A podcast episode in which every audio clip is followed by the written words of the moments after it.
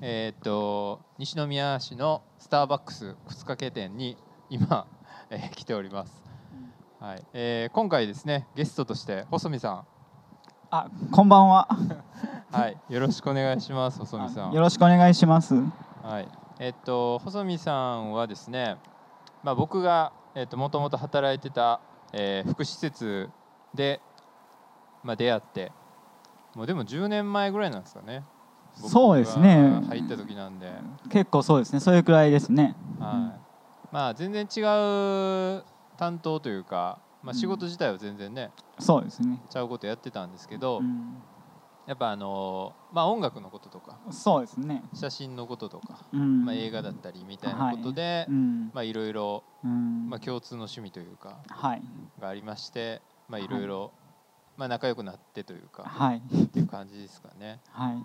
まあ細見さんとはあとなんかいろいろまあ宴会の時に そうですね。パフォーマンスを、えやりましたね。はいはいはいあのライブペインティングとかやりましたね。そうですね。あれは誰かが求め誰も多分求めてなかったかもしれない。いや全く求めてなかった。ライブペインティングとデミズ君の踊りをやダンスをやったのね。ね僕最初多分ダンスやったりとか、はい。あとはなんか僕写真を、うん。あのいろいろ撮ったやつをあのムービーにして。あそう東京のねアニメ描いたそうそう時の。あはい。の 元彼女に 会いに行くという、そうですよね。えーと写真のムービーを、うん。そうあの作って、まあ、細見さんにもいろいろアドバイスもらいながら、はい。まあ、あの一応荒木をね意識したというか、そうですね。小説的な。そう荒木のセンチメンタル冬の旅っていうか。そんなことやったり、まあ、あとはでもバンドっすかね。バンドもね、一緒にうん。あのあ宴会にの時にやったりとか、そうですね。すごい。楽しかった、うんはい。まあ、細見さんといえばやっぱ音楽。ああいえですかね。ねデミツ君は何やってもね本当センス良かったですから。いやいやいや。うんうん。いや本当、うん、ありがとうございます。ね、細見さんは本当にいろんなものをね見てこられてて、バンドはもういつからやってはるんですか、細見さん。えバンドはあでも音楽に関してはあのすごい幼稚園ぐらいの時かな。ラジオであのあのジャズの,、はい。あのモダンジャズのドラムソロが聞こえてきて。うん、うん、でまあもうこれやりたいと。早いっすね。で音楽教室に行きました。えうん。ーそれヤマハ的なやつとかですか？そうです。まさしくヤマハのうん音楽教室に行ったんですが、えーっとドラムじゃなくてもうエレクトーンばっかしで。周り全員女子で。はいはいはい。で全くドラムができなかったと。うん。まあでもエレクトーンピアノと小学校やってで中学に入ってからまあニューヨークパンクとかね。はいはいはい。ああいうのがこう好きになって。へほんでこうバンドやりはあそうその時はねギャル版に一人あのなんかこう入れられましたね。全員また女子でそういうことなんですね。はいああ、みんな女子で細見さんだけ男子。そうそう。だから小学校の時も中学校の時もあのそうそうそういう女子グループにいたんです。あそうなんだ。えでもニューヨークパンクやのに？いやそのバンドはねでもなんかユニコーンとかねなんかやってましたね、へうんーうんそうそう。でそこでまあベースをやってて、あ、ベースを。うんそうなんですよ。で高校に行ってからそのまさしくニューヨークパンクとかをやり始めたりとかあとヘビーメタルやってましたねヘビーメタルやってたんですか？ヘビーメタルあのバンドのそのバンドメイトがつまりヘビーメタルとかハードロック好きやったからなんかメタリカとあか、メタリカ。うん、とかやってましたね。うん、そうです。なんですね。えうんニューヨークパンクっていうのは例えば具体的には誰のことなんですか？まあニューヨークパンクっていうのは基本的にまああのーまあパティ・スミスとかあのまあジョニー・サンダースとかっていう話なんだけども、そのルーツはやっぱあのベルベット・アンダーグラウンドとあかあの辺にあって。やっぱルーリードはずっと細ルーリードが好きやったんですよね。なそうそう高校時代からルーリードが好きでしたね。いやそれってなんかその実際細見さんの友達というか、うん。同級生とかって実際そういうのって聞いてたんですか？周りは。いや全く聞いてなかったですよね、うん。いやほんでまあなどっから聞いたんかな？そう古着屋そうその時行ってた古着屋のそのあの店員さんがすごい音楽好きの人で、あのまさしくアメリカにつまりそのストーンズの T シャツとかグレートフルデッドのうん。あの T シャツとかもあの買い付けてたりとかして、まあ、音楽の話めっちゃしたりとかしてその時にまあルーリードの話で盛り上がったりとかして、まあ、そんなんで聞いてたんかな、その当時はだから細野さん京都ですもんね、そうですね。えーじゃあそういうまあ古着屋も京都で。古着屋も京都の。あ古着屋まさしく市場とかにねうん。古着屋があって、うん、でまあレコード屋とか行ってたわけですか？レコードはねレコード屋っていうかまあ CD ショップが。あそうかそうか、はい。ジェットセットとかあんなんですか？そうそう。だからつまりその、うん、高校っていうか大学ぐらいの時になるとそう90年代なんでうん。すごく多様化してて、うん。あの CD ショップもすごいなんて言うんだろう。あのー多ジャンルでしかも結構、あのーマニアックなもんがいっぱい置いてあったんですよ、うん、そうそう。そういった時代やったんですごいあのーあの CD レコードレコード屋さん CD ショップ回るのがすごい楽しかったですね。そうか、うん。まあタワレコとか HMV とかまあねうん。やっぱ行ってましたもんね昔なんかね。そうそう。めっちゃめっちゃ買ってた 俺も CD もうめっちゃ持ってます。この間棚買ってこうあの収めたんですけどもうあまりの膨大な量にちょっともうライブラリーみたいな感じ。ですごいですね、ほんでもうそういろんなこうジャンルごととかにこうこうこうやっぱ並べたがるわけですあわかりますよそうそうわかりますうんうん。うんこうこれとこれはちょっと関連してるから近く。あはいはいはいはいもうそれやりだしたらきりないやつですよね。そうそうです。それをやりこの間久しぶりに整理しましたね、なるほどね。うんえー。でまあだから高校の時はずっとそういうまあバンもうそうか中学の時からまあずっとバンドやっててそうですね。えー。じゃあえー、と高校の時はまあそんな感じのバンドやっててまあ大学の時もずっと？そうそん時あのねあのキチガイピエロっていうまたそのオルタナバンドをはい。やり始めて、まあそれはなんかそのトム・ウェイツとかのなんか拡声器とかで歌ってる時代っていうかそのまさしく多国籍な感じのああいうのをやってたんですよね。んで同じサークルにそうくるりとかもいたんですけど。そうですよね。細見さんといえば。いやいや。くるりは1個下ぐらいなんでしたっけ一個下でしたね。はい。で眩しいねくるりがいてですよ。いやいや。ほんですごい人気ありましたしね。僕もくるり入っときゃよかったなと。誘われたんですか？いや誘われてないけど、じゃあそれ。へうー。んえ着ぐるいピエロピエロ？えー、キチガイピエロ。キチガイピエロ。これまた放送禁止なんで、いやいやそのでもくるりとの対比がすごいですよね。うん、くるりとうん。キチガイピエロ。あでもねすごいですね。そのサークルはあのロックコミューンっていうサークルやったんですけど結構その60年代とかその結構70年代のロックとかソウルとかリズムブルース志向のはい。あの音楽性のグループが多くて。うんなんかもうスタジオとかに集まったらみんなすぐあのスリーコードのロックンロールとかすぐジャムジャムり始めるみたいな、へー。そういうノリでしたね、うん。なるほど。うん。で物質そうか。そうあスタジオ行ったらって感じですね。そうですあの大学のねなんかあのスタジオがあるんですよ。あ。サークルスタジオがあって。そういうことなんですね。え学校の中にその軽音部みたいなところの軽音のスタジオがあって。へーでまあ練習し放題なんですけど、へー。それはすごいですね。入り浸りそうですねそうですね。もう結構もうずっと練習したりとかあとホールもあったからライブしてましたね。1か月2回ぐらいとか。ああ、うん。その大学の中で。中とか、まあ外とかね、うん。えじゃあくるりとかとも一緒に？くるりとはやらんかったな。なんでなんやろ。なんでやろそこいやなんか分からんかったけど。いやいやでもあの大学の中とかでやったけどくるりとでもあんま対話はしなかったですね。あ大学の中ではくるりとうん。キグリピエロは一緒にやってたタイミンいグがある。やうんそうですね。まああー1個下でしたけど。あーそういうことなんですね、うん。へー。じゃあまあそうか。もうでもその時にはもう別に大学内に収まる感じじゃなかったってことですねくるりは。えーっとねくるりのいいところはやっぱファンがついたところですよね。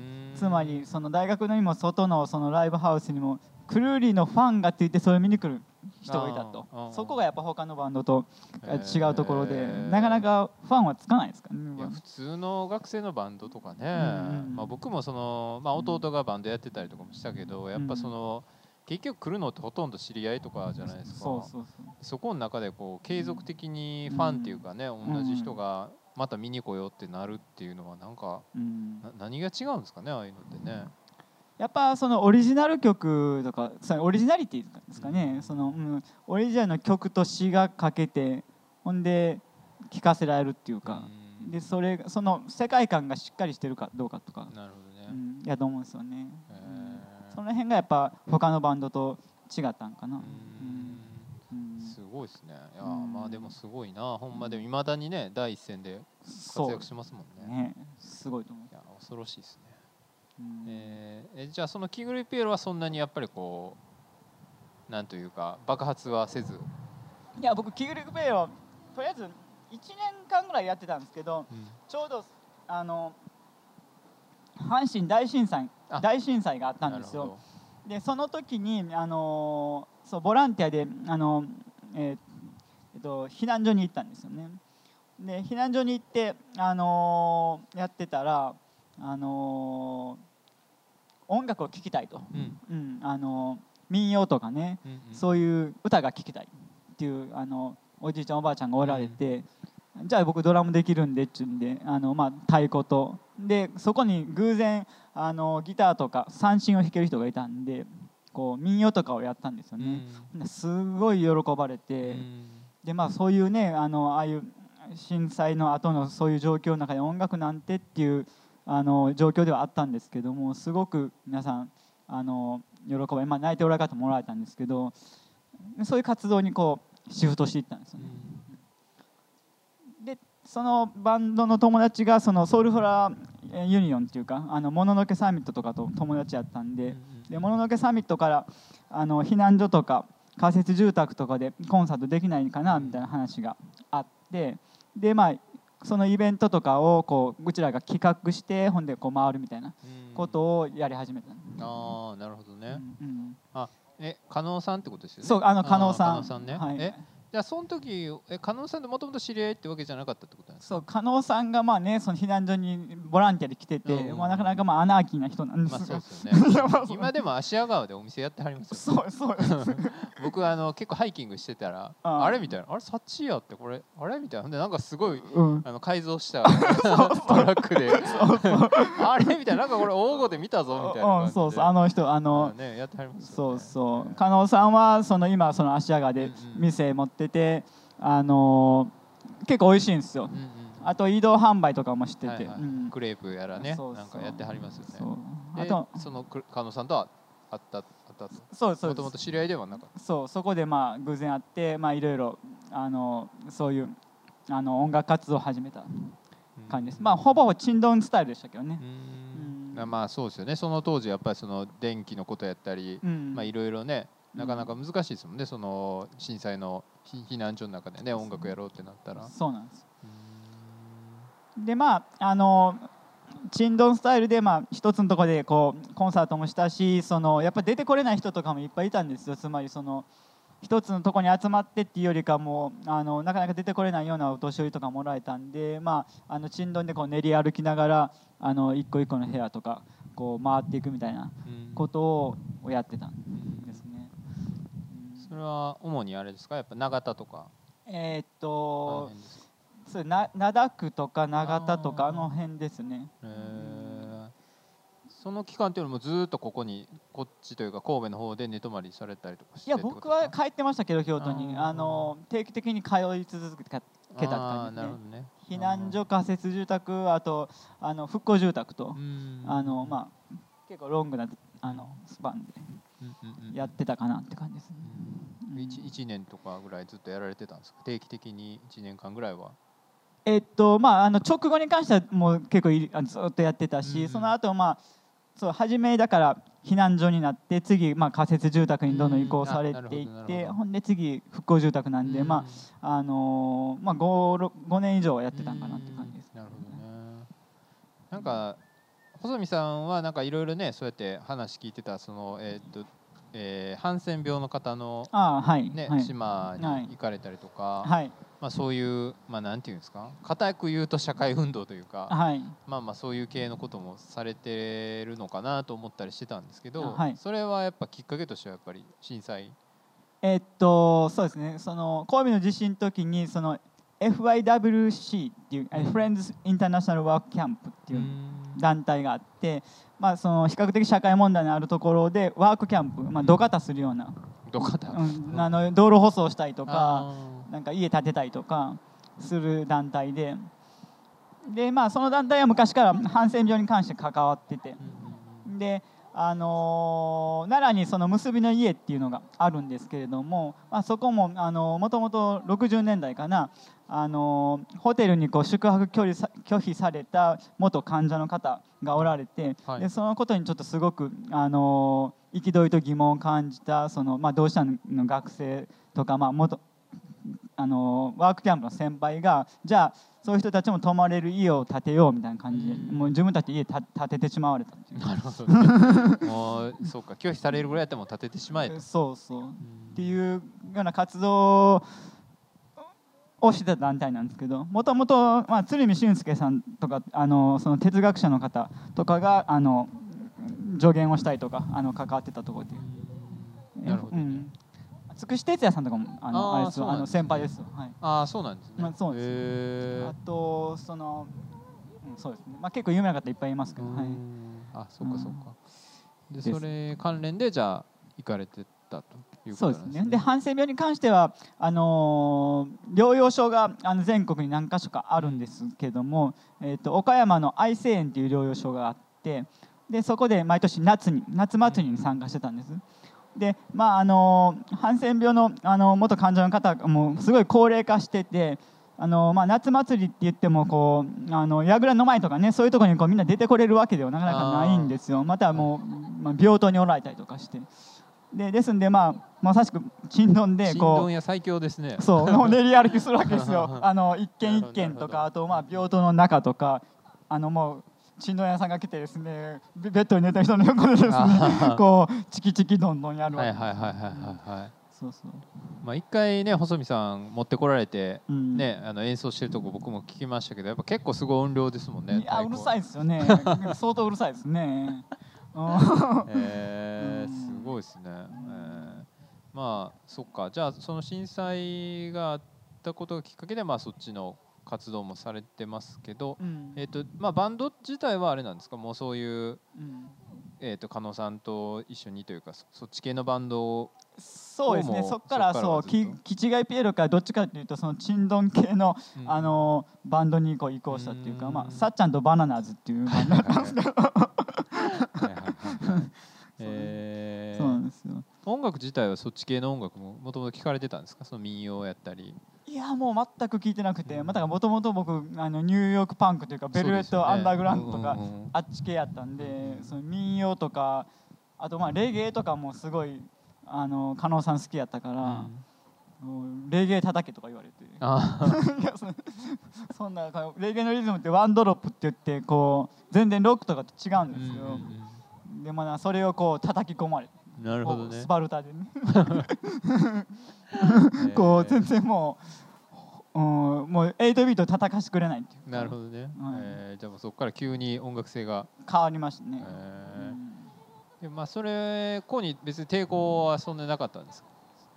やっぱその原体験としてやっぱこう自分が演奏したことで、まあ、喜んでくれる人たちがたくさんはいはい。いたわけじゃないですか、うんやっぱそこが大きいって感じなんですかね。そうですね。まさしくその、まあ、身体性っていうか音楽の身体性っていうかまさしくそれをやることで喜んでくれる人がいるとか伝わるとかその場でこうなんて言うんだろう。うーんそのやっぱ現場現場でねそのやっぱ音楽性も変わっていくと思うんですけど、うん、そういった現場に応じた音楽というか。う、ん。うん、今まではどっちかというと、まあうん、そういう、まあ、アートな世界とかにいたわけですけども、まあうん、やっぱり震災以降はそのやっぱいろんなところの現場に合った音楽というかをややったんかなと思ういます。んなるほどねまあなんか結局そのねいくら音楽が好きとかうんまああってもなんか誰も聴かへん音楽作ってどうすんねやろとか、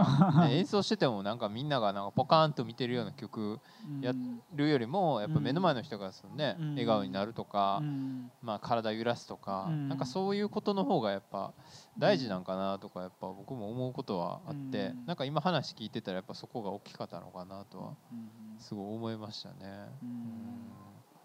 なるほどね。そうそう。そんなんでまあいろんなとこに結構まあ加納さんがまあねいろんなとこ知り合いがいたんで、あのーまあ障害者のある人の施設であったりとかあとまああの釜ヶ崎とかはいはいはい、にも、あのまあそこから行くことにはなったんでけど。ですすよね。細見さんといえばやっぱ西成のイメージも僕は そんなねあれですけど。ありますけど。いやまさしくねあの釜ヶ崎に関してはまあその冬ですね。12月31日か、まあ、三角コインというところで、あのライブをやってるんですけどじゃあ、まあ、三角コインにとりあえず集合ねって言われて、ん。でまあ、いつものああライブなんやと思って。なるほどね。何も知らんととりあえずこう、まあ、JR の環状線の、まあ、新今宮に降りた降りたわけですよ。ほんならまあねもう全然風景が違うわけですよ、うんすね。いっぱい路上で寝ておられるし、まあ、ちょっと臭かったししょんべん臭いし、もうその光景はもうもうこれ戦後そのままやんみたいな日本の、ううん。まあ、っていうようなすごいカルチャーショックっていうかもうすごいショックを受けて。でその中とりあえずこう公園まで歩いて行ったんですけど、はいはいはいはい。な公園に行ったらまあ炊き出しがされててほんでまあ焚き火というか炎がこううん上がってて、そうですよね。うん。でまあ医療相談もやってたし。でまあ公園のまあちょっとステージみたいのがあって、まあ、そこでこう、まあ、いきなり演奏しなあかんと。うん。も それは初めて行ったんっていつぐらいやったんうですか？千九1995年か6年ですね。あじゃあもう結構うん。直後なんですね、そそうの震災。でもそこからもう急にだからそっちの方向にうんそう行きまくってるわけですそうですね。そっからも急になったんですよね。加納さんの影響力すごいですね。いやそうですね。まあそういう人とバンド組んでたんでまあいろんなところにこうあの連れて行かれた。なるほどねえー、すごいインパクトやったでしょうね。でもそんなだって今まではアートの世界にいてそう、ね。どっちかというともうね僕も芸大受けようかと思ってたようなそのまあアアートとかねニューヨークパンクもどっちかというとまあこう文学的なね歌詞とかあったりとか、うんうんまあそういうジャック・ケルアックがどうのとかそそういう感じとそういう感じです、はいはいはいビートジェネレーションとかね、どっちかというとアートそう文学そういう感じの世界にいたんですが、そういうちょっと世界にこう足を踏み入れてしまったってういう。ん。もうそれ以来基本じゃあ毎年越冬祭とかそうですね釜ヶ崎夏はそうなんですよ。毎年そのえ越冬祭越冬闘争って言ってるんですけど。闘争か。ま あそう闘争なんですよね、つまり戦ってんですね。こう冬をこうつまりはこの真冬の厳しい冬を越さなければいけないっていう、まあ、その路上生活されてる方。生き死にの問題ですもんね。そうなんですよ。うんうんだからまあ越冬闘争って言ってて、まあ、あとその夏には夏祭りがあって、でまたそれそれは結構ねその労働組合とかあのカトリック教会とか、まああのまあ、学生とかがやってる結構フォーマルなあのイベントなんですけどもその一方で春と秋にはなんかミュージシャンだだけが集まってやるようなイベントもあったんですよ。へでよってき祭りって言ってたんですけど、でまああの結構まあオルタナティブな思考のミュージシャンが集まってこうミュージシャンが、うん、結構お純粋に音楽を楽しむようなイベントっていうか、ううんん、なイベントがあったそれはおっちゃん相手にやってるんですか一応？そうですそうです、あのミュージシャンが自分たちがやりたいっていうよりかは、まあ、あそこにいる人たちと一緒に楽しもうっていうコンセプトでやっててねで今は釜ヶ崎ソニックっていう名前に変わってああサマーソニック的な感じ。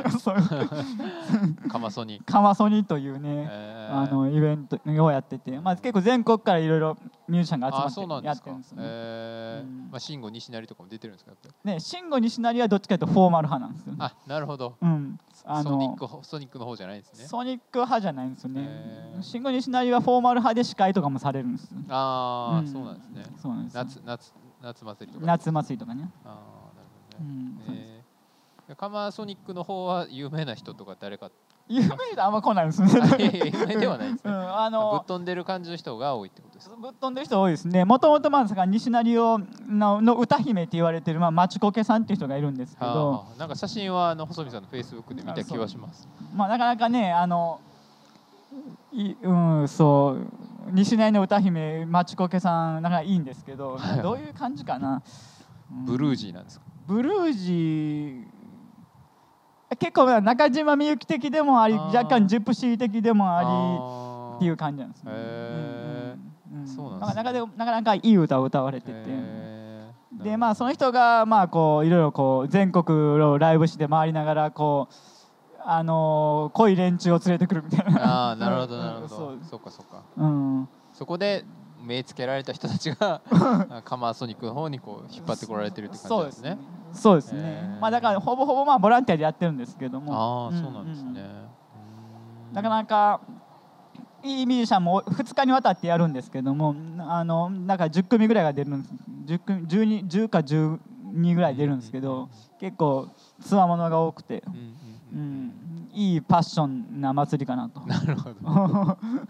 えーそれも三角公園でやってるんですか？そう参加公演ですねなるほどね。うんまあそうですよね。僕もあのいつやったかな？あれもうだいぶ前ですけど、まあね一回細見さんに誘っていただいて、越あー冬闘争あ越の僕も冬ですね あの、うん参加させていただきましたけど、あいいまあなかなかやっぱりこう、まあ、僕あの時多分ね西成行って初めてなんですよね。あそうですはい。まあそういうのもあって、まあなんかこう異様な雰囲気とか、まあ炊き出しとかねやっぱ、なかなかやっぱ生で見てあこんな感じなんやとか、あはい。うんなおっちゃんとかにねなんかはい。食べていきとか言われたけど、い、はい。や俺もらっていいんかなとか思ってしまってあ。その時まあお断りしてしまったんですけど、はい。まあ今考えたら別に普通に食べたらよかったんかなとかも思うんですけどね。はい。うん。まあでもなかなかそのなんていうのかな。まあ興味本位っていうかみんなね多分西成ってどんなとこなんやろなとかあ興味はあるけどやっぱなかなかこう一歩踏み入れるのがなんか遊び半分でうん。興味本位で行っていいとこなんかなみたいな感じとかなんかそのうん。バカにしてるじゃないけどうん。そういう風に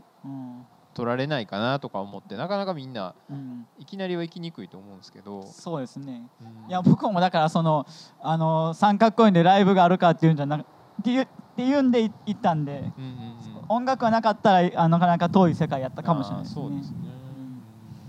うん。まあそうですよね。なかなかまあじゃあまあでも越冬祭越冬闘争とかはまあ別に誰が来ても。いやもちろんはい。あのみんなが楽しめる祭りなんで。なるほど。そのまあ鎌ヶ崎の人だけじゃなくてまあいろんなあの人も出入りしてるしあ結構あの音楽が聴きたくて他の地区から来てる人もいるんで。あーそうなんですね。うん。フォーマルの方は結構有名な人も来てますね。うん。加藤登紀子とかも来たし。ああ、うん。はいはいはい、うん。あの結構有名どころは来てますあなるほどなるほど、うんそっか。越冬闘争ね。まあ興味ある人はぜひね、まあ僕も今年細見さん今年も。今年でもちょっとコロナの影響であ。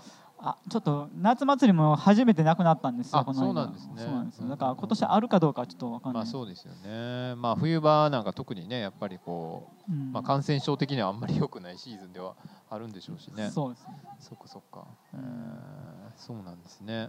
うん。越冬闘争まあまあはい。そういうのがまああると。うん。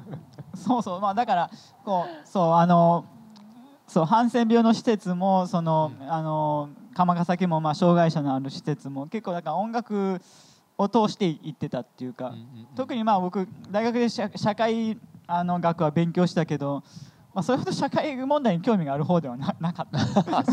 別にだから鎌ヶ崎のその労働者の問題とかに関心があったわけでもないし別に障害者に関して特に何か特別なも思い入れがあったわけでもないしうん反省のことも知らんかったし、うん。まあけどまああの音楽でまあとりあえずライブやるかってとりあえず、うん。とりあえず言われて現地集合で行ったらまあそういう人たちがうん。いてみたいな感じですね。だからそういう入り方ですね。ううんん。でまあ別にまあそライブやってからもそんな関心はないんですよつまりね。はいはいはい。どっちかというと、まあ、そこでこう仲良くなる人たちとかがい鎌ヶ崎でも出始めてでき始めてでまあこうあまた来たんみたいな。うんうん。お前ドラムあのお前ジョン・ボーナムがこんなふうに叩くんぞお前みたいな感じでこう言ってくる人もいたりとか、お前ちょっと気持ちが入ってへんとか、うん、そのお前そんなんあかんちってなんか一回うん。ワンカップの瓶飛んできたことない。ありまあのとりあえずソウルやからとかなんかまあまあ、そんなんで結構顔見知りというか、うん。その友達ができっていうかねそういううん。個人的なこうつながりがこういろいろでき始めて。でで、まあ、そういう人たちのはと仲良くなって、まあこう飲めまあ、ご飯食べたりとかしてるうちに、まあ、こんなことに困ってるとかう、ん。うんまあ、こういう今現実があるみたいなことを、まあえー聞かされて、まあ、そのそういったところにやっぱ社会問題がこうん。う背景にあると。っていうようなあの入り方ですね。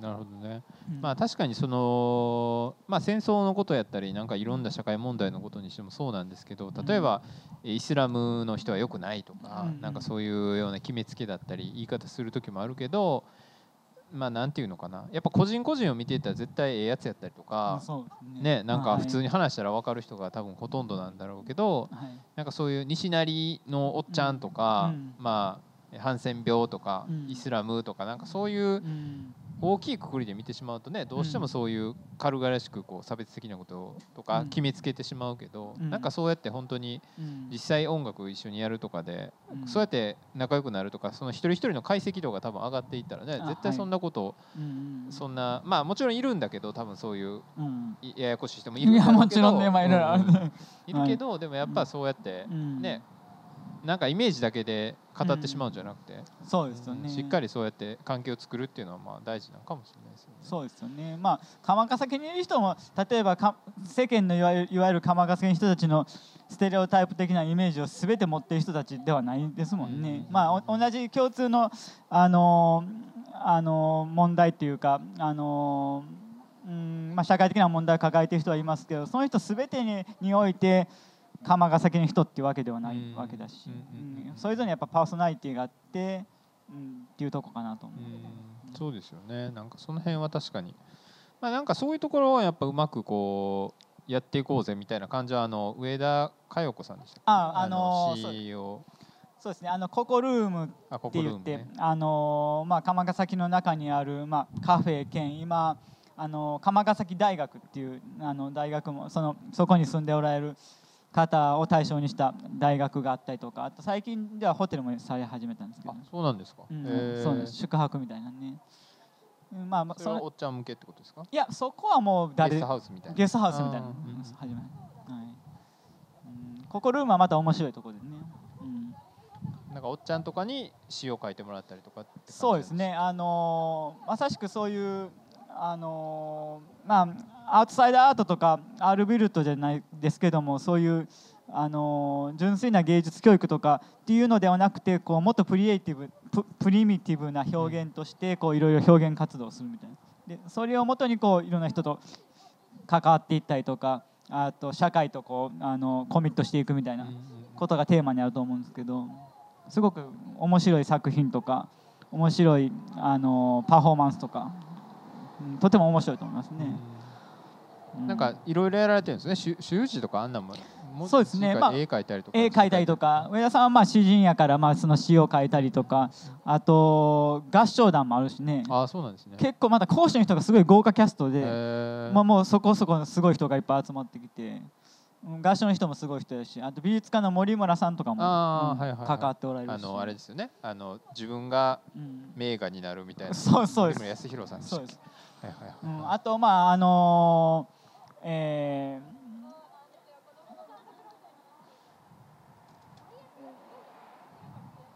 誰ですか？ーあの詩人で有名な人。詩人？谷川俊太郎さん。谷川俊太郎とか、はいはいあと阪大の教授の鷲田さんやっけ？鷲、んうんえー鷲鷲田誠一さんか、はあはあはあ。うん、とかも関わったりとか、うんへ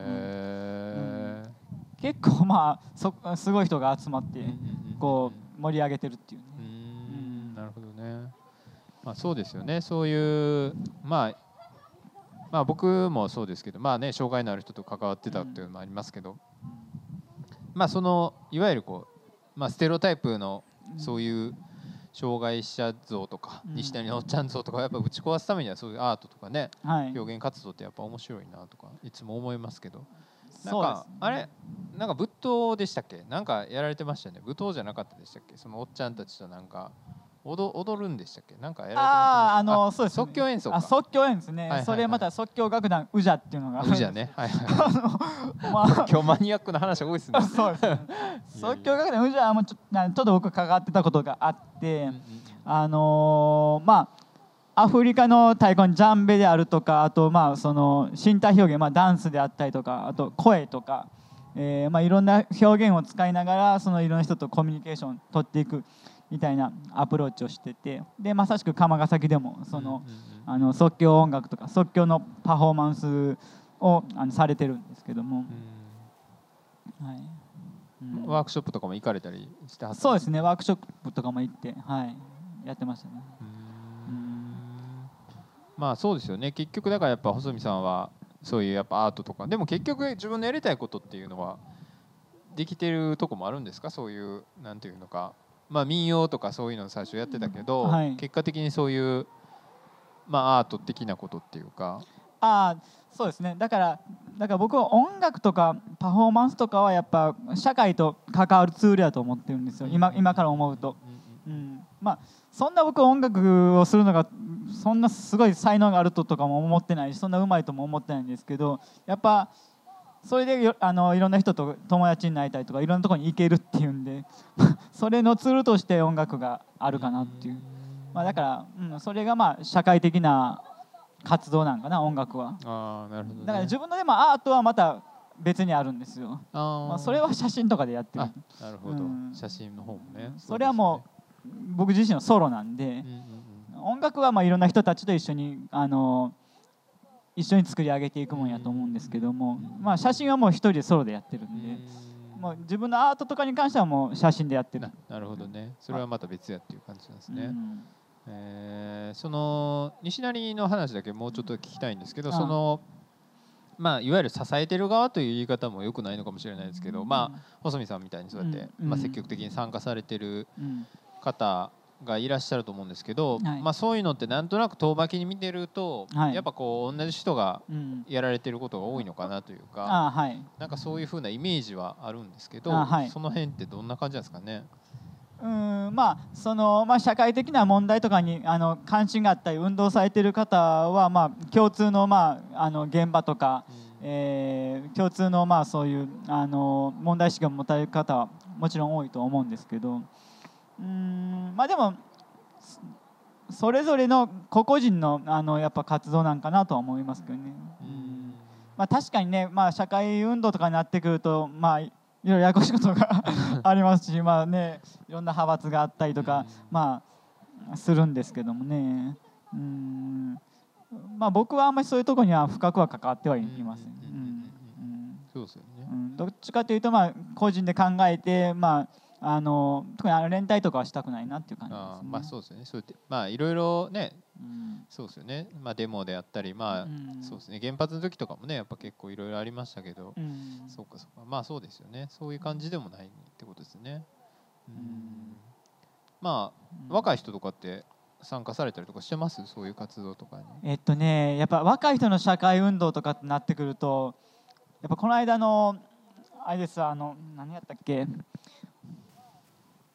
あの憲法が改正がされるときに、なんちゅうグループでしたっけ？えーっとあのあの人らですね。若い人、奥田明奥田愛樹君とかですか？そうです、そうです。はいはいはいあ何えーなんか言いましたねうん、そうそう。はいはいはいまあ、あの人らの時にやっぱすごいなんか急にこう、あの、あ、そうですか。やっぱすごかったんですね。彼らがいるといた時ね。そうですね。だから僕もその集会とか行ったこともありますしね。あのあの時のあのパッションはすごかったっえー。ここまで学生がこう社会に対してこうあの発言することはしばらくなかったなぐらいの、うん。えうん。ー。まあ、まあその人たちは今はそんなにいやだからバットの話なんです。つまりあしかだしかしっていうね。だからすごいだからあのーまあそうやってこう一時的に盛り上がったりこうするのは大切だと思うんですけどやっぱこう長く活動していくことがすごい大切かなっていうふうには思いますよね。あのうんまあ、ハンセン病の問題に関しても釜ヶ崎もそんなにまああの深くはなくても長く関わっていくことが大切なんかなっていうその自分のそのあの生活の中でじ。やれることとかをやっていくっていうのがすごく大切かなと。だからすごいやっぱ社会運動とかになってくると非日常的なことにやっぱしすごくなるんですよ、まあ、集会であったりデモであったりとか。非日常やと思うんですけどやっぱり自分の日常的な生活の中でどうやって実践できるかとかうん。どうやってこうあの活動していくかとか。でそれをいかに長くやっていくかとか、まあ、そうそういうことでそのそのままあ、当事者っていうかな人たちとこうあの長く深く付き合えたりとかいいうことにつながっていくんかなっていうような気はしますそうですよね。細見さん本当にずっと長いその95年ぐらいからだからもう十何年もやられてるってことですもんね。気がついたらね。それはどういうあれなんですか？その原動力というかモチベーションというかやり続けられる理由というか、まあ、結構なんかもうええかとか、まあ、また今度にしようかなとか、まあ、思いがちなんですけど僕なんかは。いやなんかまあライブやれるしとか。そうですね。なんか、うん、行ったら知り合えるしとうか、んうんううん。ん、結構声かけてくれるんですか？周りがじゃあ行こうかみたいな。そうですね。まあ、うん。まあライブにブッティングされるとかまああの、まあそうか。たオファーがあるわけですね。そうですね、うんうんうん。そんなんで行ったりとか、うん。まあ最近は自分で写真とか撮りに行きますけど、うんうんうんうんうんなるほどね。うんそう写真そうですね。なんかあのジャケット写真撮ってよとかなんかうん。そんなそんなんですね。そっかそっか。うん。なるほどね。まあそうやってやっていく中でまあつながりとか。そうですよね。自分にやっぱりこう期待してくれてる人がいたりとか、うん。まあオファーしてくれる人がいるっていうのはやっぱり嬉しいですし、うん。ねなんかそそれに応えたいっていうのもねもちろんあるんでしょうしね。そうですね。あそうですね。まさしく。ううん。ん、うん。まあそうですね。まあ結局音楽の話まあやっぱ結局そうなんかもしれないですけど自分が必要としてくれるところで演奏しないとねほんまに。やっぱ面白くないですしね。そうです大事なことなんかもしれないですね。うん。そうですね。まあ自分も、まあ、そう演奏したいっていうのはありますけどね。うんうん。うなるほんどね。うん。そっか。まあそうですね。音楽そうね。えっと最近はどうですか？音楽自体その好きな感じというかすここのアーティストいいなみたいな。灰の刑事とかなんか細見さん結構そういうイメージが僕の中で。なんかでも一回フランスのなんかあの歌手が日本に来た時。あザーズでしたっけ？ザーズ。ああの時たまたまお会いしましたよね確かなんか。会場で。あそうでしたっけ？なんかうん。その時やったあその時じゃないかな。なんかでも細見さんとたまたまライブ会場で会ったこともなんか昔あったような気がしますけど、確かあったかもしれないですね。ううん。んいやでもね最近はだからその音楽に関してはもうそう。やっぱ CD を買わなくなったっていうね。あら。うん。あ全くね。さすがに。もうさすががにどうしてるんですか？いやだから今はもうだからライブに行くんですよね。ライブにまあとりあえず知らんくてもまさしくまあ YouTube とかで見て良さそうやったらもうとりあえずライブに行ってでライブの生演奏を楽しむようにして家で音楽ほとんど聴かないんですよね。うんうんうん。細見さんでもなんか CD テレビのなんか ディスク入れるとこに入れて聴いてるみたいなこと言ってませんでしたっけ？昔あテ そう。テレビで聴いてるみたいな。いやいやなんかずっと愛用してたあのどうであのラジカセがですねあの潰れましてですね。で新しく欲しかったけどもなんか多分僕音質とかすごいこだわるからもうそれにをを買うのにすごい葛藤するのがもう多分すごく多分それで苦しむのが分かったから、もうあえてもう手をつけられなくて、うん。でとりあえずいいヘッドホンだけとりあえず購入してですね。でそれで聞いてるテレビで。と いやパソコンに。あパソコンあパソコンか。そうパソコンも頭であの iTunes にあなるほどね、えでそのヘッドホンはすごくいいですけど。あ、なるほど、うん、えー。まあでもねなんか家でじっくり音楽をこうなんか聴くとかいう感じはもうあんまないですね、うん。どっちかっていうともうライブに行ってその生演奏を楽しむとかそこの会場でで楽しむみたいな、うん。そういう音楽の聴き方のスタイルに変わっ今変わってますね今はおすすめのアーティストとかいます？そういいいなライブ行かれた人とかいやもうだからなんやろうな。最近。ああまあなんかもう知り合いのバンドみたいなのばっかりで八曜日は八曜日っていう人はなかなかいいですね、えー。まあまあ釜ヶ崎にもよく出入りしてますけど、うんうんうんうん。大阪とかの人ですか、そうですね大阪住んでるのは神戸ですけど、うんうんうんうん、八曜日はまあまあまさしくオルタナやし、うん、そうまさしくでもメキシコとかもこの間行ってきたみたいでああそうですか、うん。えーそういうまあラテンの匂いもするし、まあでも結構メッセージバリバリですけどね、マヌチャオマヌチャオって知ってます？マヌチャオはいはいはい、うんそうマヌチャオ的な感じです、なるほどね、ああいう感じかな。社社会に対してまあまあそうですよね。なんかロックンロールとか、まあ昔はそういうこうん。う社会に対してこうねメッセージというか、うん。まあ、そういうのがあるから今の清志郎もなんかそういう歌詞にしてどうのみたいな時代というか、うん。まあそういうのもね僕も聞いた話としては聞いたことありますけどね、うん。えーそっか。うん。知り合いのじゃあバンドマンを聞かれたりしてる そう知り合いが多いかな。でも最近ライブ行ったんかなあーあーそうアルゼンチンのマリア・ファフェスとかは良かったですけどうねーうんんそなんか今日本から帰れなくなったみたいな人ですか？違います？その人じゃないか。なジャズの人ですか？うではないですけどね。アルゼンチンのミュミュージシャンすごい好きで。うんうんうんホーキーかつ音響派かつうんうんうん。オルタナロックみたいな。カルロス・アギーレとか。そうですね。フエナ・モリーナとか。あフアナ・モリーナ。はいはい、うん。あの辺ですね、すごいアルゼンチンいいですよね。うんうんうん、行ってみたいですね一回ね。いやね すごいめっちゃ行きたいですね。うん。まあだからそうだからまあねロックとかねあのロックなってきたらやっぱしそのアメリカとかイギリスとかはまあそういう世界やったと思うんですけど、やっぱアルゼンチンとかフランスとか、まあ、まあ結構いろんな国で面白いことがいっぱい勃発してると、まあ、日本でもいろんな地区ごとになんか地区ごとっていうかいろんなところでいろいろおもれ音楽が今こう湧き上がってるみたいな、うん。まあ、そういうイメージですかね、うんうんうん。まあ、相変わらず多分マーケット的にはアメリカとかのロックとかのコーナーは大きいと思うんですけど、うん。まあ、それがなんか全てかっこいいような時代は終わったんかな。昔はだから60年代のああいうロックとかがすごいかっこいいというか、あのーそれを目指すみたいな感じがなぜかあったんですけどもうそういう時代はもう終わってる終わってる。と。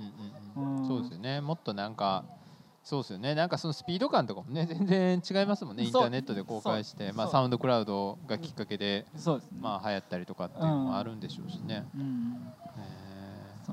まあでも細見さんといえばやっぱボブ・ディランのイメージもありますけどね あボブ・ディランも今ね頑張ってますけどね。頑張ってる、ん。頑張ってますよね、うん。よね。まあでもボブ・ディランも今はいいんですけどやっぱボブ・ディランのアプローチがその60年代のつまりああいうロックンロールロックのアプローチじゃなくてもうあの戦前戦後のアメリカ音楽にあのアプローチしてるんですよね。それを今現代にどうやって鳴らすかみたいなうん。そういうアプローチをしてて。あ今今そういうことやられてるんですそうなんですよ、うん、それがねすいい感じになってるんですよね奇跡的に。なるほど。へ それが逆に新しいっていうーかうん。だから昔のそういう風に吹かれてとかライクローリングストーンとかもやんないんですよほぼ。あそうですか、うん。えーたまに日本来られてますよね。そう。うん。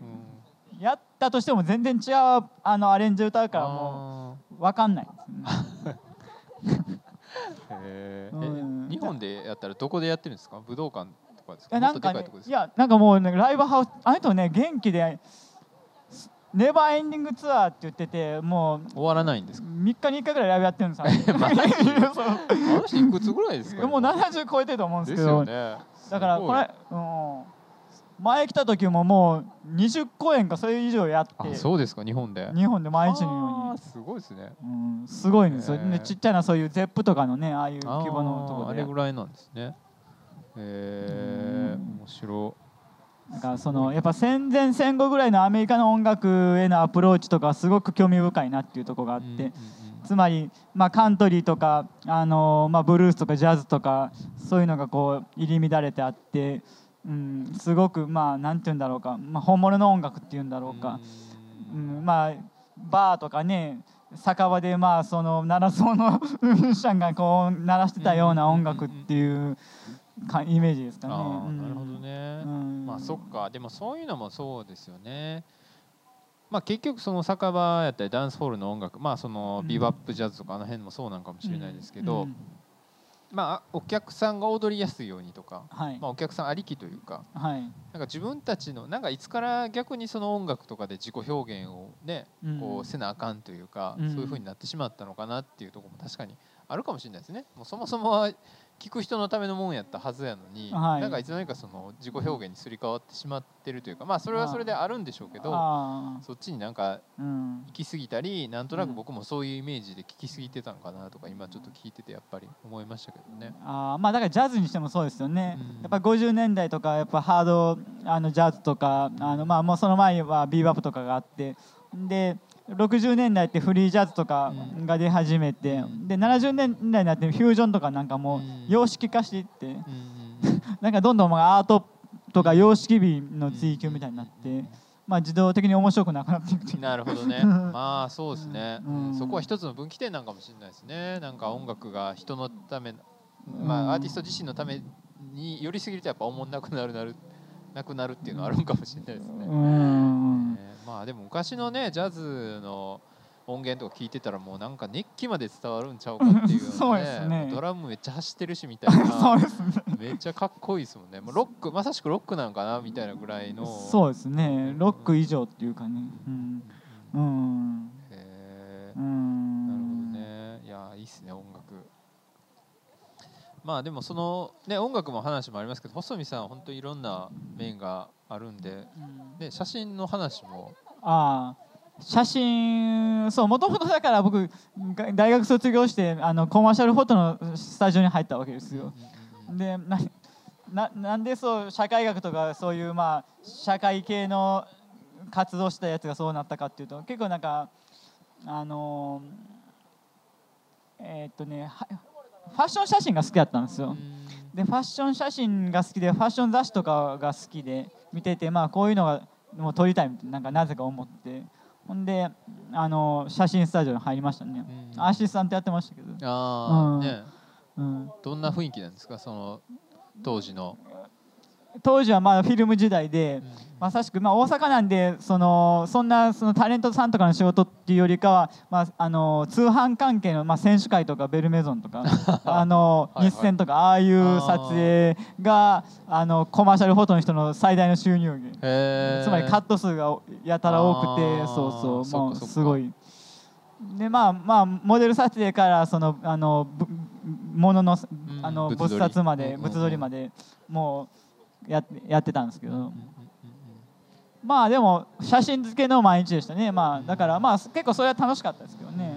うんモデル撮影とかすごい楽しかったなっていう。えー、あ細見さんもまあ一緒になって撮られたりとかもしてたそうですね。あ僕僕はまだアシスタントで辞めましたけど、うんそのあのスタジオは。はい。何年間ぐらいやられてたんですか、3年間ぐらいやってましたね、うん。その労働環境としてはやっぱ過酷なんですか？いやもう超過酷ですよ。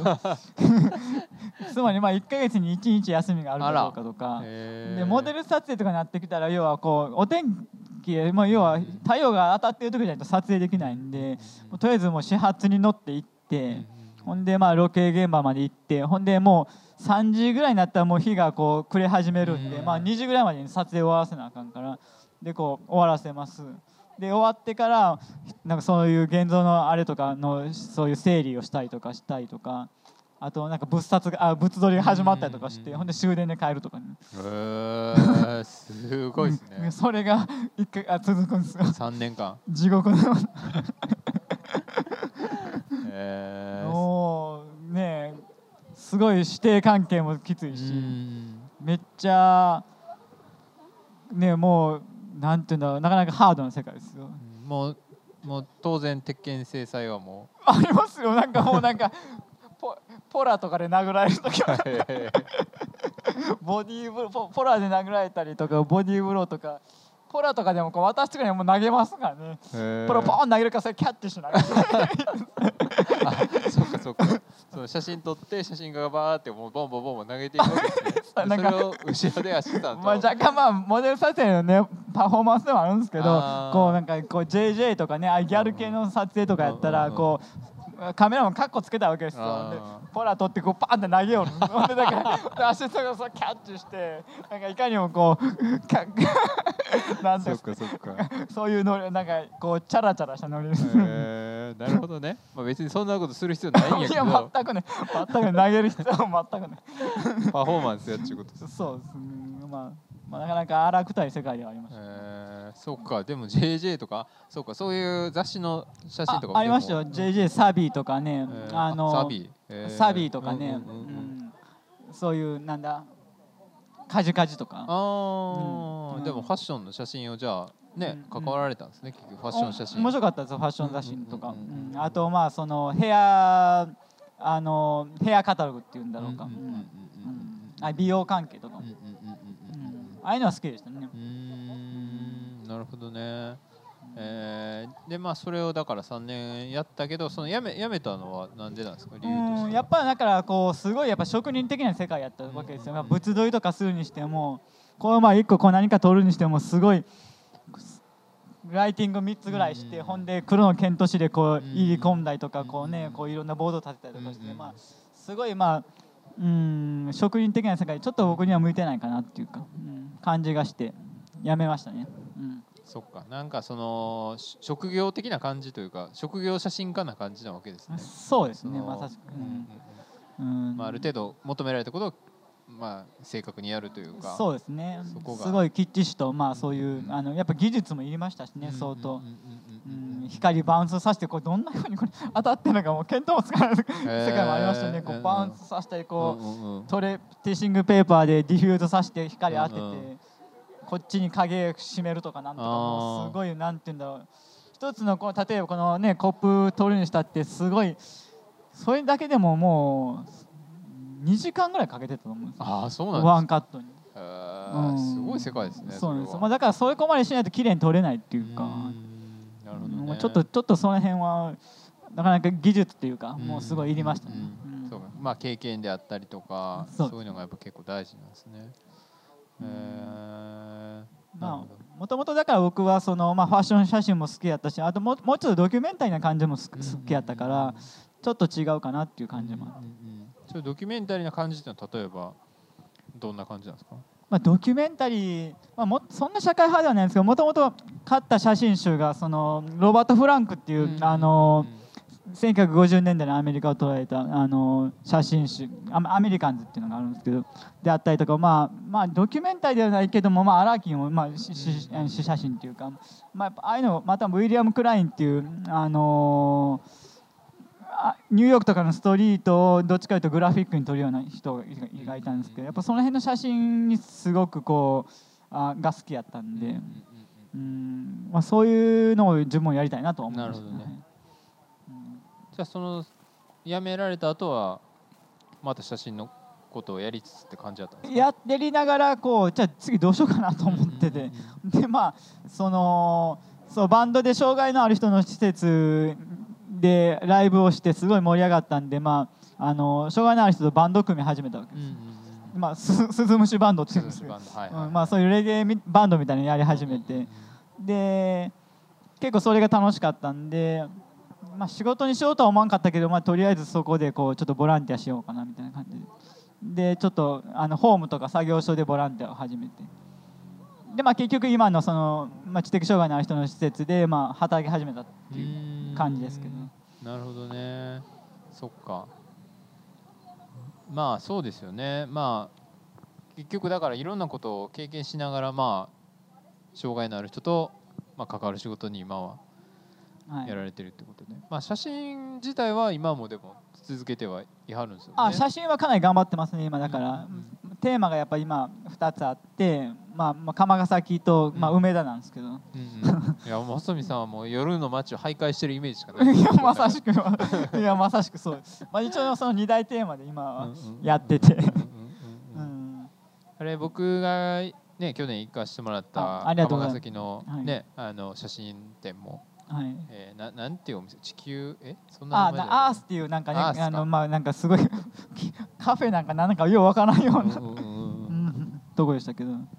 まあ動物園前とかあの辺でしたっけ？そうですあの辺ねですよね、うんうんうんうん、で、まあ、展示会やられたりとか。そうですね。まあだからまあ音楽とかを通してやっぱ釜ヶ崎に接してたんで、まあ、そこでこう自分の具体的なあの人間関係であったりとかあのそういったことを描きたかったっていうか、でそれをそこから見えてくる釜ヶ崎みたいなものを表現したかったっていうことですね。だから釜ヶ崎のそのいろいろまあ切り口はあるとは思うんですけども、まあ、社会問題としてきやるとか、まあ、その労働者の人たちを取るとかっていうのもあるんですが、まあ、僕はそういうふうな関わり方をしてきたんで、まあ、そこにリアリアリティがあると思ったんで、うんまあ、そういうことをテーマにした写真展にして。あーじゃあどっちかというとだからそまあ労働者のおっちゃんたちじゃなくてそこの取り巻く人たちというか。とまあ、もちろん労働者のその中にはその労働で生活されている方とか労働者の方ももちろんおられるんですけども、まあ、その労働者の人たちとかそういう人たちっていうよりかは、まあ、自分がそこで知り合った人たちとかああの具体的な関係性のある人たちという意味意味ですね。いやももっとまあ細見さんの私的なものというか。そうですね。うんうんそういう人のイメージの写真を撮られてるってことですね。そうです。えカメラって細見さんどうしてるんですか？なんか iPhone で撮られてるイメージもありましたけど。ああ一時期はなんかさ iPhone になんかこだわってたこともあああ なんかよう言ってはりましたよね、うんなんかもうそんなでかいカメラをね持ってなんか特にスナップなんてね、そんなうんもう iPhone で十分かなと思ってたんですけどうんやっぱでもこう深いあの表現がで限界ができないんですねやっぱし。で今はスナップはじあのリコーの GR を使ってますけど。森山大道先生の、そうそう。だからその森山大道先生のイメージが強すぎるからあえて使ってなかったんですよ。もうな何やったって森山大道もどきになる,、まあね。なるかなとか思ったんで。あれブレボケみたいなああいう。やつですよね。まあ、でもまああのすごくあれはぶ自分に合ってるなと思ってて、うんうんうんうんあれとまあキャノンのあのあの 70D という一眼レフ使ってますけど、まあその2つですね。なんか僕がなんかその昔写真を撮ったまあ撮り始めたのもでも結構細見さんにいろいろ教えてもらったりしたきっかけやったりするんですけどその時にやっぱそのね女の人もそういういいカメラで撮ってもらった方が喜ぶじゃないけどあはい。なんかそういう話をなんか聞いたような記憶が。あるんですいよやそんなことありました え言ってませんでしたっけ？あいや確かにあるかもしれないですね。なんか iPhone で撮られるかなんかちょちょっとやっぱこういいカメラ向けられた方がこうこうじこう上がるみねたいな、ねねねそうそうそうそう。うん。なんかそんな話？言うてはったような気するいや。うん。そうです。まあその2つのカメラでまあ梅田に関してもまたまた別の切り口で、うん。梅田に関してはうんやっぱ都市の写真を撮りた撮りたいっていうかあの都市の中のまあ光と影っていうか、うん、を追ってるみたいなでその都市感がやっぱ梅田のなんかそのシティ感っていうかそれがまあ自分の肌に合うっていうかうん。それがまあ難波とかじゃなくて。あナンバーじゃない。なるほど。うん難波的なあの街とか都市じゃなくて梅田のなんかあのかあの都市な感じっていうか。まあシティ感ありますシティ感がある。シティ感があのシティ感が自分にはまあ あの生理的にも合ってるかな。うんうんうん。でそこの光と影を追いかけるみたいな。うんまあ、サブテーマにはそのあのオールオールドニューっていうかつまりまあつまりいっぱいグランフロンテラなんかいっぱいすごいいろいろデパートなり新しくなっていく一方で新梅田し田商店街みたいな。食堂街。食堂街か、はいはいはい。新梅田食堂街みたいな昔ながらの飲み屋がいっぱい並んでるようなとこがうん高架下にあったりとか、まあ、その辺のコントラストはすごい面白いなと思ってて。でまあ、ちょうどグランドフロントとかが立ち始めた5年くらい前はそのコントラストがすごくあのあったんで集中的に撮ってましたけど。今はもうちょっとコントラスト薄れてあんましもうあんま面白くなくなってるっていうか。んん。んまあ結構そうですね。どこも綺麗になっていってますもんね。なっていってるんで、うん。へー。そう。その辺のテーマにしてまあいっぱい撮ってて、まあ、2つともまああのブック鎌ヶ崎はもうすでに50ページのブックにはしたんですよ、うんうんうんうんで今は梅田は100ページのブックを今作ってる感じです。ああそうなんですねえーっとそれはどういう感じで？ブックっていうのは、あ写真集やったらまあなんかこう印刷とかするんですけど、うん。ブックはもう、まあ、一応印刷会社に頼んでるんですけど自分でももうセルフで作ってる感じです。へー。うん。その写真を自分で何か紙に貼っていくというかそういう感じえーっってこととまあ知り合いに印刷会社の人がいるんで、ですか、うんうん。まあ、とりあえずあのー綺麗に印刷してもらってでそれをもう本当にバーンって開けて読んで自分で。閉じていと閉じていくみたいな。まあそうなんから自己紹介的な。ああポートレート。ポートレートポートフォリオ。ポートフォリオか。ポーはいはいはい。いうみたいな感じです。はいはいはいはい。えー、はとりあえず、まあ、あのコロナの時期でねあんまし出かけられないこともあったんであの今年はそれをこもってとりあえずああのひたすら作ってたみたいな。練習作業というか。そうです。えー。うんその実際具体的に撮る時ってどういう感じで撮ってるんですか？そのまあ釜ヶ崎の方はなんかどっちかというと、まあ、自分の知ってる人やから撮るタイミングっていうのはまそうです、あ、まあ、合ってる時っていう感じなんでしょうけどそうですね。梅田の場合はもっとこう周回しながらっていう感じとかいやなんかやっぱあのーなんかひいい光を求めて歩歩いてるみたいな。こういい感じの光を求めて徘徊してるみたいな感じですね。それは梅田の方は。こうこういい感じのひ光があってこう影があってそのそれがそのコントラストが綺麗な感じとかその街のビルとかそういうねそういういい至るその居酒屋とかね、まあ、そういったところにどういうふうに光が当たってどういうふうに影ができててどういうようなコントラストがあってっていうのをまあこうそういうのを探しさハンティング要は光の 光のハンティングをしながらうんもう思った瞬間こうねシャッターを切るみたいな、なるほどね、うん、そうですね。えーじゃあもう結構まあどどういうタイミングでやられるんですか？その、まあ、仕事帰りとか？前はだからねあのまさしくホームの仕事してたじゃないですか、うんうん。だからホームの仕事を9時半とか10時に終わるから、はいはいはい。でそこから夕方はままた泊まりがあるかあらーそこの日中空いてるわけですよ、うんうんうん。でとりあえず梅田に行くわけです。で行ってでもそこのすごく良かったところはそんなに平日のつまりその特に午前中の光あそう午前中の光ってやっぱりすごく綺麗なんですよ、うん。でその午前中の光を取れるっていうのはすごくあのーえーなんて言うんだろう。なかなかあのー貴重な時間っていうか、うんでその時間がまあ仕事上確保できたんで、うんまあもうそこは取りに行ってたっていう。なるほそう朝のフレッシュな光を。ど じゃあずっとうろうろしながらね。ハンティングしてたわけですめねっちゃしてましたねもうなんか。えー。光ハンティング。えー。えじゃあ今はあんまりそういう、まあ、休みの日とかに今はもうだからあのね日中の仕事に変わったんでまあ夜ですね。今はだからコロナ禍でみんなマスクしてるから、それも逆に面白いと思って。あそれをまあ今の時期しか撮れないような写真を撮りに行ってるんですよ、でまああんま撮ってもコロナあみんなマスクしてるからあんま気にしない逆にするっていうか、えーまあ、スマホでは撮らないですけどね、うん、スマホで撮ってるともう盗撮に思われるんで今。うんすごくストリートスナップが撮りづらい時代にはなってるんですよ。うん昔と違って。もう今はすごいねスマホで盗撮だのなんだのっていう世界なんでも下手したら本当訴えられるんで、う。んうんうんううん。んそうですよね。なんか言われたこととかあります？写真とか撮ってて。ないですね僕は。ああそうですか。うん。いきなりバーッと撮っても。僕はあんまないですね。まあ、偶然ですけど、まあわかんないですもんね。確かにちょっとしたことで。ねうん、わーっていう人もまあ何か危険はかあのありもう十分承知ですよね。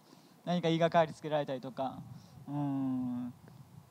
まあ SNS でアップするのかも特定のあの人が断定何分かるような写真を上げないようにしてますけど、逆に僕はそんな上げられたら嫌ですもん。まあそうですね、うん。まあ、相手の立場に立った時そうですね。街でいきなり僕がこいつ歩いていきなり写真撮られて完全な向こうのエゴなんでねこう写真のシャッター切るなんて、その人のある意味暴力的なことでもあるんで、それを撮ってしかもなんかそんなにネット上に上げられたらそれはたまったもんだなまあ確かにそうですね。それはダメでしょっていうね。そうですね。えー、浅見さんの今そういう写真なり撮ったものっていうのはどこで見れるというか？あああのーまあネットやったらフェイスブックとかうんうん。インスタで上げてますけど、うんうんうん。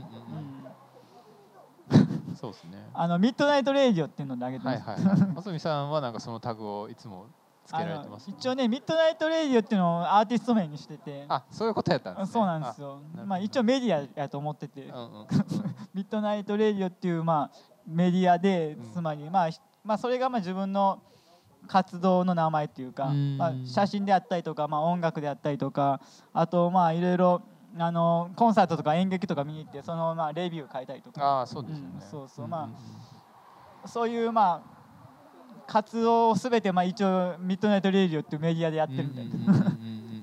今はそういう感じですね。なるほどね。いやすごいですよね。ずーっと常にやっぱこう表現し続けるというかいい。そこに携わられてるのになっていうのは思いますけど。あいい。えーそっかすごいですね。まあでもなんかそその辺の原動力はどういう感じなんですか？その、まあ、写真なり音楽なり、あ、なんか表現するってことがやっぱりこうずっと続けられてるというか、うん、そのモチベーションというのはどこにある？モチベーション。もうそれからもう日常なんですか？もう細見さんって言ってよ、まあ、ご飯食べるみたいな。なんか社会との関わり方かもしれないですね、まあ、自分がまあまさしくこう本能的にとかあのまあなんかこうやりたいっていうか、まあ、いう気持ちはすごく強いですし、まあ、そのことによってまあ社会とこう関わっていくみたいなことなんかなっていう。うんでまあ、まあ、いろいろ知り合いもできるし、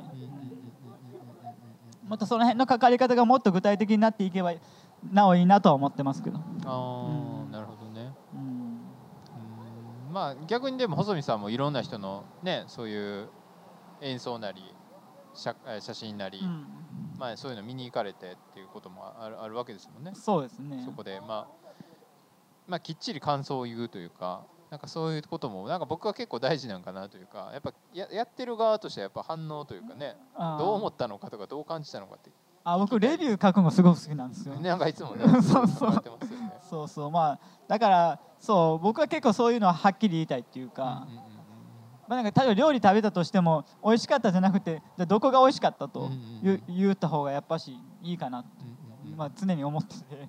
なるほどね、うん、ここのこういうとこが美味しかった。とか、このソースがとかこの焼き具合がとか。とかまあいろいろこうみあまあ色彩がとかですね、まあ、やっぱそういうことを具体的にこう伝えたいっていうのはありますね、なんかなんかそそういうのはあります、ね、なるほどね、うん。えー、いやでも大事なことですよね、うん、でもいつもなんかそういうの言ってくれはるなっていうの僕もなんかはい。細見さんとね、はい。あの話してたらやっぱそういう時はあるなと思いますけどやっぱりこういつもこう的確というか明確に言ってくれるというかね。あ、うん、やっぱでも僕もなんかそれは結構意識するようにはしてますね。ななんとなくこう、まあお世辞じゃないけどまあよかったよとかじゃなくてできるだけ具体的に自分の思ったこと伝えまあそれがやっぱ相手のためなのかなと思いますし、うん、なんかまあそれはねなんかあのいい演奏とかに対してですけどね。まあ割にそれに対してはあのあんまコメントしないですけど、ね、じゃあ細見さんコメントしないっていうのはまあそういうことやと。まあそうですね。あんまそういうことはないですけどあ,、うん、あんまそういうことはコメントしないことはあんましないけどもなんかやっぱ頑張ってる人とかあのやっぱいいあの表現してる人に対してはちゃんと敬意を払いたいところではありますよね。うん、なるほどね。うん、そっかそうですね。まあそうですね。写真はなんかこう写真の中で写真表現続ける中で細見さんの中で目標というか、うん、なんかこうなったらいいなみたいなってあるんですか？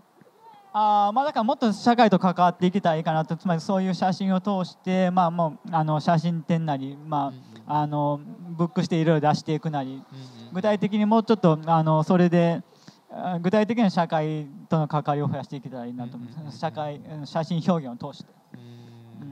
その写真展やったり例えば撮りに来てくれって言われたりとかってこと？そうですね、はい、そういうのってなんかさああります？実際。まあ撮りに来てって言われるのはやっぱり尼崎関係のミュージシャンからあのいっぱいなんかそのあのポスターとかねジャケット撮影とかの、まあ、依頼はありますよね、うんうん、まあ、イベント写真もありますけど、うんうんうんまあ、イベント写真まあはい。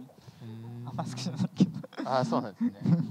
えー、そっかそっか、あそうか。僕が行ったねあの細見さん展示会の時もなんかイベントみたいなのもやってたんですよねあれ並行してそうですね、うん、でその時に写真撮られてましたもんね。そうですね。なるほどね。そっか。まあでもそうそういうのって実際あんま僕はそういうの全然知らないですけどまあ言ったらプロじゃない写真家がそういう活動する場所ってのはやっぱあるんですか？その実際のとこそういうまあイベントなりとか写真展なりっていうのをなんか、うん、まあ、プロじゃないけどずっと続けてる人っていうのはやっぱりそうです、ね、はるんです多いと思いますよね。どこまでがだからプロっていうのかっていうのはありますけど、まあそうですよね。なんかまあすごく雑誌とかにも出してる人でもなんか、それ専業じゃなくて、まあ副業もやりつつそういうことやってるとかいう人もいますもんね。まあだからコマだってどのねやっぱ芸術もそうだと思うんですけどやっぱアートとコマーシャルがやっぱしあって、まあ、写真はその辺がちょっと曖昧なところもあるんですけど、うん、純粋にアート写真っていうかアート活動してる人はいるけどなかなかねプロっていう意味ではお金の面にどこどこまでね関わるか、反映されるか結構すごいシビアなところでではかなりあると思いますけどね。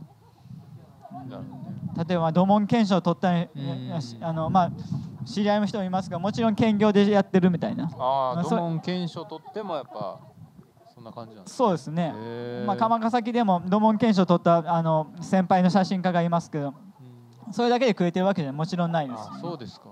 へえなるほどね。うん。細見さん的にはもうあれなんですか？まあ今の仕事続けつつみたいな感じではあるんですか？それともなんかもうちょっとこんなん聞いていいのかわかんないですけど。なんかこうもうちょっとフリーランス的な感じで。いやまあそういうふうにねなれるのがまあ慣れたらいいなと思いますよね。ねうん。まあ今の仕事もまああのねまあやりがいもありますし、うん。あれですけども、うん、まあだからまあい仕事のなんかしあのあのなんて言うんだろうか。し仕方というか今までなんか今までは多分その一つの仕事をもう一生頑張ってやるみたいなうんもうあると思うんですけどいくつも副業もあってもいいと思います。しうんいろんなスタイルがあってもいいと思うんですよ。でまあそういう感じであのまあそれが仕事なんかどうかわかんないですけどいろんなあの自分の活動があってもいいんかなっていう。まあなんかこうまあ俯瞰してみるとまあね、仕事もあるけども、まあ、自分の人生自体はねもっと幅広いものでもありますしその中でまあいろいろまあ Midnight Radio じゃないけどいろいろ活動があると。まあ仕事もまあははっきり言って仕事も Midnight Radio の中の一つにあ はーなってもうそこも取り込んでしまってるって取り込んでるっていうかまあそれもまあ自分のまああのうん表現っていうわけじゃないけども活動の一つなんかなっていうまあイメージですよね。うん、だからその仕事がメインってわけでは自分の中ではないなってその今の仕事の。うんまあ、確かになんかもう今ねそのコロナのこともあって結構副業 OK みたいな企業も増えてきたみたいなね、ことも聞きますけど、うん。まあだんだんそういう風な方向に世の中自体が行きそうな雰囲気もねなんかありますもんね。そうですね。働き方がねやっぱし、うん、変わってくるとは思いますけどね。まあそうですね。家族の在り方にしたってね、うん。まあ共働きの人やったり、まあうん。シングルマザーの人がいたりとかまあたくさんねいろんな事情がある人もいるでしょうしね。だんだんそういう方向には行くんでしょうけど、うん。ちなみに副業副業って OK なんでしたっけ？あかんと思います。あかん。あのあの多分そのフォーマルにはダメダメだと思いますね。ああそっかそっか。じゃあまあそうですね、うん。まあそう。あんまり OK じゃなさそうな雰囲気は僕も、うん、まあなかなかその辺はやっぱり、まあ、福祉なんかはまあ世の中の流れにだいぶ遅れてついていく感じなんで。そうです。まあねその辺は仕方ないかもしれないですね、うん。えーでもいいですね。僕はなんかそういうね夢っていうかうんまあなんかふと僕この間なんか読んでた本ではい。人生100年時代やからうん。みたいなこと書いてる人がいて、はい。まあ100年なんかと思ったらじゃあ俺はまだ折り返し地点にも行ってないんやと思ったら、はい。まあまだまだなんかあ。のんびり行ってもいいんかなとかちょっと思ってしまったことがあってあはい。まあ僕も30も2なんですけど、はいまあ何をやってるのかよくわからないような感じですけど、いえいえうんまあなんかそろそろなんかこう自分の道をちゃんと決めなあかんなとかも思ってたんですけど、うんまあまだいいかみたいな ちょっと思ってしまいましたね。いやもうデビッド君すごい素晴らしいと思いますよ。いやいやいやもうあのねもうすごいいろんなとこ出かけておられるじゃないですか。そうですねうんもう毎日見てますよ。もうあそほんまですかもうんうフラフラフラフラしてますけど。いやいやでもすごいすごいなと思いますね。やっぱそこでやっぱ多分土台を作られてうん。次のことにに多分生かされるんやろうなっていうか。そうですね、うん。まあなんかその自分の好きなことをやり続けるとか、まあ、こういう楽しみ方あるよとか、うん。まあ、街ってこうやって遊んだらおもろいよとかっていうのを、うん。まあなんか発信したいなとかもあるんで、まあ、うんインスタは割とそういう意識でやってますね。はいうん。まあ、なんかその先に何かあるんかもしれないし、まあ、どうなるか分かんないですけど、うんまあでもとにかくでもまあまあベースにはねやっぱ自分が楽しいっていうのはねもちろんうん。一番あるんですけどね。うん。うん。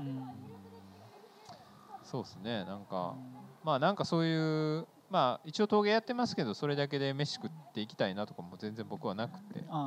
まあ陶芸やるんかなみたいな、まあ、趣味でいい、うん。まあ、もしくはまあなんかね全然違うことしながら、まあ、うん。まあいくつかの仕事やるとかね、まあはい。僕もその辺は結構思ったりすることがあったんで、はいそうなんか細見さんはもしかしたらそういうふうに思われてるのかなと思ったりして。そうですねうん思いますね。まあ無理ですね、ほんなそれめあのしこの仕事だけオンリーとかはね。ね。ちょっと僕はあの精神的にも無理かなと思いますまあ、ね。逆にそうですね。もうその仕事してうん。飲みに行って帰ってっていう毎日を逆に繰り返す方が苦痛かもしれないですね。うん。まあでも逆にまあ仕事意識がもうあんまないかもしれないですね。つまりもうあの初めからバンドとかで入ってるからなんかまあある意味ライフワークみたいになってるところもやっぱしあるんでーーーーそうかそうん。入り方がそうか。そうです。なんかなんかこう仕事中もすごい福祉現場で支援支援ってみんな言うんですけど。もうあんま支援とかの意識は、まあ、もちろん専門的な支援は必要やと思いますけど、うん、結構もういろいろ遊んでますねいっぱい。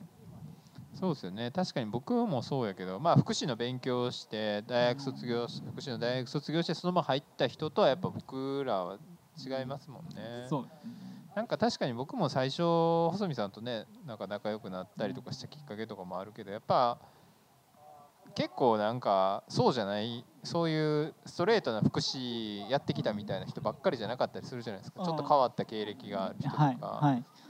なんかそういう人たちのもなんかちょこちょこいてなんかそういうのがやっぱ面白かったなっていう印象はあったので。そうですね。やっぱその方がねあのあの、うん、そのまあ利用者利用者さんも、うん。利用者さんっていうかまあ、面白いかもしれないですよね。そうもう支援支援って言われてもうびっくりしますよなん。とか支援なん。とか支援って造語みたいに説明支援とかびっくりしましたけどね、なん。か言い始めててもうすごい違和感があるなっていう、うんうんうんうんうんうんなるほどねそう音楽会とか今やってるんですあそうですか、うん。へ そうそう。音楽会担当してて。ーうんうんうん。初めはなんかリコーダーでなんか知ってる曲やってみんな歌ってたんですけど最近はなんかねあの最近フォニックスやってますね。あのまあ、英語の発音をフォニックスって言ってて。ほんでまうんあそれをまあちょっと発語が難しい人たちにもなんか日本語でなんか好きな果物とかね言ったりとか。うんうんうん。あとはだからもうそう今のだからあの音楽の表現もあれですけどあの音楽もあればコメディもあれば演劇的な要素もあればあの、まあ、いろんなことを混ぜこぜにしているようなあの団体もあるんですよ。つまりあの、まあ、障害のある人の例えば音楽表現においても面白いグループは本当にそんな感じでステージで餅つき始めたりとかうんへなんか漫才が始まったーりとかうん、なんか、うん、そう演劇的な感じがあったりとかう、んなんか野菜打ったりとか。あステージで？してマジっすか？だからまあそういう感じですごいオルタナティブというかおもろい表現になってて。だから音楽会と言いながらも僕もこうお笑いやったりとか、はいはいはい。ハードボイルド研究会で見たこう射撃で打ち合いの練習 し たりとか見てみたいですねとかなんかこういろいろやってるんですよ。最近はなんか10個質問あのそう防具でなんかね73クエスチョン with なんかアナウィンターとかなんかそういうのがあって。アナウィンターね。そう。編集長ですよね。そうそう、それをもじって、まあ、10個マシンガンのように利用者さんに質問して、で逆に5個質問して返してもらうとか、そんなんとか。すごいですね。それ細見さん一人でやってるんですか？僕一人やってるんですよまあそれ多分誰もついていけないですよね。いやなかなかそこについていける人材は僕はパッと浮かばなかったですけど。まあでもすごい面白そうですいやまあいろいろそれでね好き勝手やってるんですよ。でもすごい面白いんですよ。やっぱでもそこのテーマはやっぱし表現とコミュニケーションで、いろんな音楽だけじゃなくていろんな表現をすることでいかにコミュニケーションが取れたりとか、ね、より楽しくなるかとか、まあ、その辺がやっぱテーマにあるんで、まあ、それもやっぱ Midnight Radio 的ななるほど。感じだと、まあそういううん文章を書いたり写真撮ったりうん。音楽やったりっていうところのう。ん、まあ総合格闘技的なそう。ということですね。そうですね、まあでも確かにねなんかもともとはそういうまあその舞台うん役者が音楽やったりとか、うん。まあ、そういうことって別に当たり前やったんやろうけどだんだんその、まあ、職業化してしまうというかね、いなんかそういう専門化してしまうというか、うん。まあ、その結果なんかそのロックなりのジャンルが深くとか、うん。えーなってはいくんだろうけど、うん。でも逆になんかこう様式化してしまったり、そうですね。ね、形だけ残ってしまったりとかってつまんなくなって、でもそのフォロワーはうん。その、ね、経過が分からへんからただ単にか形を真似るだけみたいになってきてだんだん面白くなくなってくるのかもしれないけどうん。でもなんかだんだんまたそれの逆の波でうん。やっぱそういうボーダレスにまあ音楽だったりまあ喜劇とかを組み合わせてやってみようとかまあ、そういう動きはでも出てきて当然なんかもしれないですね。揺り戻しというあか。あ確かにそうかもしれないですね、うんうんうんそうですね。今はもう本当にそうやって専門化が進んでるんですけど、うん別に音楽やかって音楽だけしなあかんってわけでもないと思う。本当に本当に。そうですねうん。まあそれ、う。ん、それは面白いですね。まさしく。うん。うん。うんなるほどなるほど。うん。えー、そっかそっか。まあそうですね。とりあえずどうしましょう。まあこんなこんこんな感じにしますか？感じで、はい、ではい。マイクラシックって細見さんあの考えてきてくれました？細見さんの中のこの定番というか。はいまあ、もっとお話聞きたいところあるんですがそういう細見さんの中のこれが定番やとかもうこれが自分の中の根源やみたいな音楽だったり、えー写真でもいいし、えーファッションでもいいし何か本でも何か一つこの、まあ、いまたね多分おお話をお聞きする機会あると思うので、はい。とりあえず第1弾みたいな感じで。えっとまずなな音楽書いたいんですかね？いや、まあ、1個一個何かじゃあ、えー細見さんの中でまあこれやなみたいな、まあ、音楽じゃなくてもいいし別に写真でもそれについてちょっと語っていただきたい。根源ですか？根源というかまあ自分の中でこれがクラシックやなみたいなまあものでいいいいと思いますね。まあ服でも音楽でもまあ何でも。ああやっぱりルーリードじゃないですかね。ああうんなるほどうん。うんこう、えー中学高校の時に出会ったんですよ。中学ですかそうですね。あの中学か高校の時に出会ったルーリードっていうかベルベットアンダーグラウンドとかうんがやっぱしあって、まあ、ああいうまあ都会的なっていうかセンスとか、うん。あのそうですねああいう人の描き方とかね。う、うん。んはすごく影響されてますよね。一番最初にやっぱ聞いたのはあの、えー、とニコベルベットアンダーグラウンドのあのバナナのジャケのやつとかなんですか？何を聞いたかあいやなんかれアンディ・ウォーホルかなんかがやってんでしたっけ？そうですね。もともとねベルベットアンダーグラウンドはアンディ・ウォーホールのファクトリーの中から生まれたバンドで、うんうんうんまあ、当時のつまりポップアートとかあの辺のファクトリー的なあの雰囲気をあの雰囲気の中に出たバンドではあると思うんですけど。なんやろうな。まあでもあれもそそミックスされてるとつまりそのロックとかだけじゃなくてロックの中音楽の中でもロックなりフリージャズなり、あのー音響的な要素とかもミックスされてるしかつ演劇的な要素とかアートとか全てがミックスされてるっていうか、まあ、そういったあの提示の仕方はすごくあの自分で影響されて影響を受けてるなと思いますね。なるほどねまあそっか、まあ、一つのジャンルにこだわるとかでもなくっていうことですねなんかその一個のロックなりっていうんじゃなくてそうですね、まあ、文文学的な要素もうんあるしとか、うんうんうんうんうんそういうのをまあミックスしてこうオリジナルとして出せたんがやっぱベルベットアンダーグラウンドとかうん。ルーリードとかうん。うんうんのすごいとこかなとはうん。思いますね。いまだにやっぱ聞きますか？ルーリードは聞きますね。ううん、やっぱ詩集とやっぱ現にあの英語のね詩集とか読むとすごくやっぱしあの改めて言葉の使い方とかん。まあいいし今結構い暗記してますねルーリードの詩集。ああそうですか。